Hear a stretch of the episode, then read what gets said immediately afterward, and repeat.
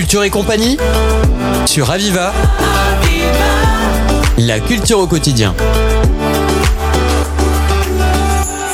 Bonjour, bienvenue en Culture et compagnie. On a le plaisir d'accueillir Janaina Tupan qui va, représente le festival MIME Montpellier. C'est du 6 au 11 février. C'est un grand festival que le festival du Nîmes et c'est dans le quartier de Firol que ça va se passer avec le théâtre de la Vista. Bonjour. Jainana, c'est un plaisir de voir. Donc ça, c'est un grand Merci. Alors pour ceux qui ne connaissent pas ce que peut être un festival mime, comment on le décrire en quelques mots, Jainana alors en festival des mimes, c'est là on va rencontrer euh, des spectacles où les corps est à honneur, le geste. Donc on a de spectacles qui sont pour tous les publics, tous les âges, différents spectacles, et euh, où on est là pour voir des spectacles qui sont drôles, poétiques, parfois politiques aussi, et qui la dramaturgie, l'histoire s'y raconte par les gestes et par les corps. Voilà, principalement. Finalement, le mime, ça a toujours existé dans l'histoire de la représentation. Le mime a toujours eu lieu. Ah oui, le mime, euh, c'est ancien, comme euh, oui, oui, ça date de bien, bien avant, et ça continue, ça se renouvelle. C'est une pratique artistique que se renouvelle avec euh, les années. Et là, on est content avec le festival justement de pouvoir présenter ce que se passe au milieu des arts du mime et du geste aujourd'hui en France, mais pas que, parce qu'on accueille aussi des compagnies qui viennent de l'étranger. Donc, c'est une, une bonne opportunité pour découvrir le mime d'aujourd'hui. Voilà, le mime d'aujourd'hui, et puis aussi le mime qui peut euh, être parfois différent dans d'autres pays également. Ah oui, complètement, oui. Cette année, notamment, on a invité des compagnies pour donner de, des ateliers pratiques euh, et faire de conférences démonstrations qui viennent de Pologne, de République tchèque, de Suède, euh, justement pour qu'on puisse connaître comment se, le mime dans ces cultures-là, à travers ce regard-là, et pour pouvoir croiser avec euh, le mime français. Donc, euh, on a très envie de pouvoir partager ça avec les publics cette année. Alors, quelle est la particularité, justement, par rapport à ces autres pays français qui, rappelons-le, quand même a eu ses grandes heures de noblesse avec le célèbre Marcel Marceau. Oui, alors euh, c'est vrai que ici en France on a l'héritage des Marceaux, mais pas que, et qui euh, a mis le mime beaucoup sur euh, cette image de la pantomime blanche, l'illusion, enfin faire l'illusion des objets, des actions, etc.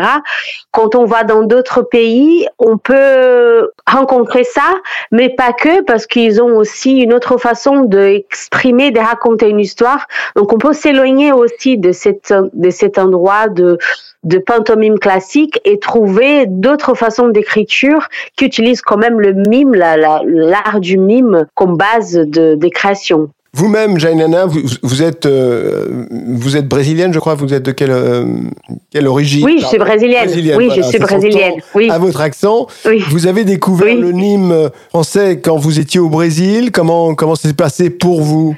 Alors pour moi, c'était complètement par hasard. Je, pour être, pour raconter l'anecdote, moi j'ai détesté le mime en fait. Je me disais non, mais le mime euh, c'est obsolète, c'est quelque chose du passé. Et mais je venais de la danse et aussi je faisais du théâtre, donc j'avais un peu envie de trouver quelque chose, une pratique qui pouvait lier la danse et le théâtre. Et, et là, un peu par hasard, je tombe sur une école euh, de mime corporel basée à Londres, en Angleterre à l'époque, et je me suis dit ah mais ça a l'air intéressant c'est pas le mime que j'imaginais, cette image classique du mime, euh, comme mon art avec Marcel Marceau par exemple. Et euh, du coup, je me suis dit, je veux me permettre tenter cette chance. J'avais l'opportunité de partir euh, en Angleterre, et là, je découvre donc le mime corporel, cette pratique qui vient d'Étienne Descroux, le père du mime moderne, qui a été lui-même professeur de Marcel Marceau. Et là, je découvre vraiment, pour moi, une pratique artistique qui lie bien sûr, euh, à mes yeux, parfaitement la danse et le théâtre.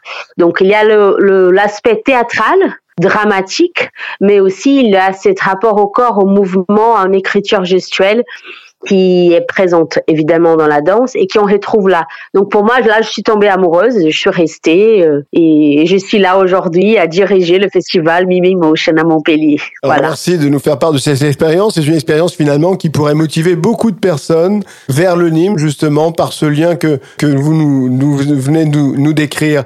On, on, va parler de ce festival donc du 6 au 11. Alors qu'est-ce qui va se produire? Qu'est-ce qui va y avoir lieu? Quels sont les grands moments de ce festival?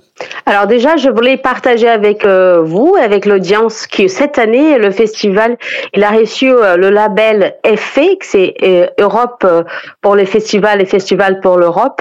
Donc, on est très content de porter ces labels pour cette saison, qui nous va nous permettre donc de lancer un dispositif. Ça, c'est une, bonne nouvelle pour les artistes émergents. C'est le MIM Fabrique. Donc, c'est un dispositif qui on, qui on va soutenir donc les artistes de la région.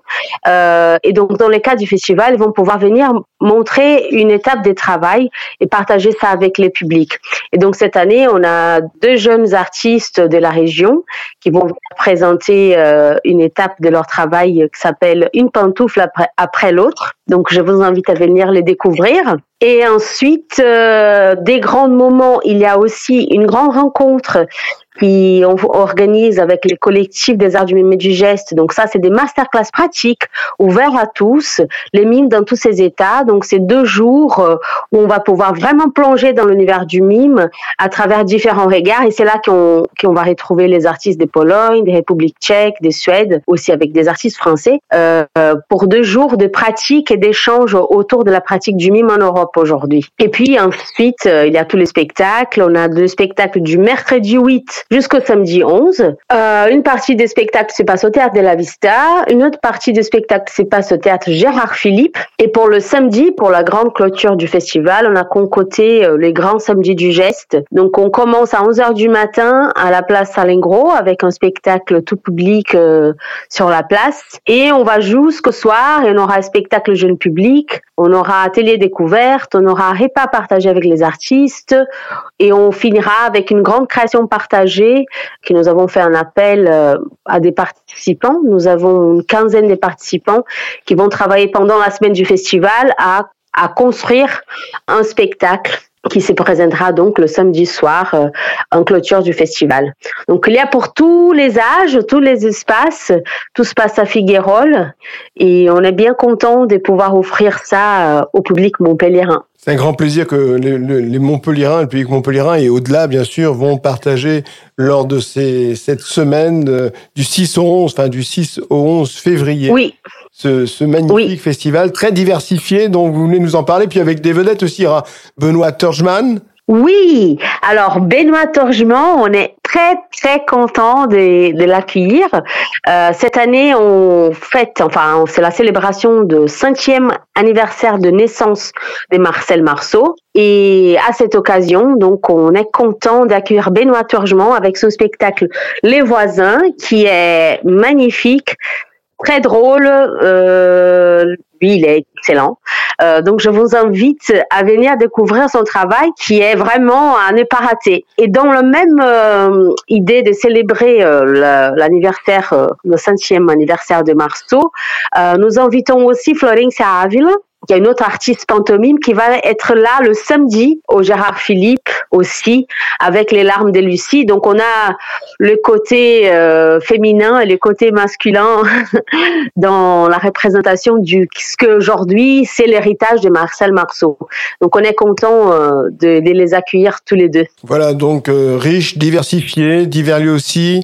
Puis le lancement aussi, on en a parlé hein, du dispositif Mime Fabrique avec avec la création de de, jeunes artistes, enfin la, production de jeunes artistes? Oui, de Jean-Baptiste Loubet et Anya Vercasson, donc ils sont Pézenas et Lyon, donc euh, c'est des jeunes artistes qui se sont formés déjà au mime. Donc là, ils forment une compagnie tous les deux avec une démarche artistique très claire. Euh, ils sont dans un registre plus euh, mime burlesque et très poétique en même temps. Euh, donc on est content de pouvoir soutenir aussi les jeunes artistes de la région avec ces dispositifs. Donc c'est un dispositif qu'on lance officiellement là et qu'on va les garder pour les prochaines éditions, bien entendu. En tout cas, merci beaucoup, Janena Tupin, pour ce magnifique festival très diversifié, très riche que vous nous offrez pour sa cinquième édition et qui va se dérouler donc du 6 au 11 février. C'est à Montpellier, dans le quartier Figuerolles, que ça se passe, bien évidemment.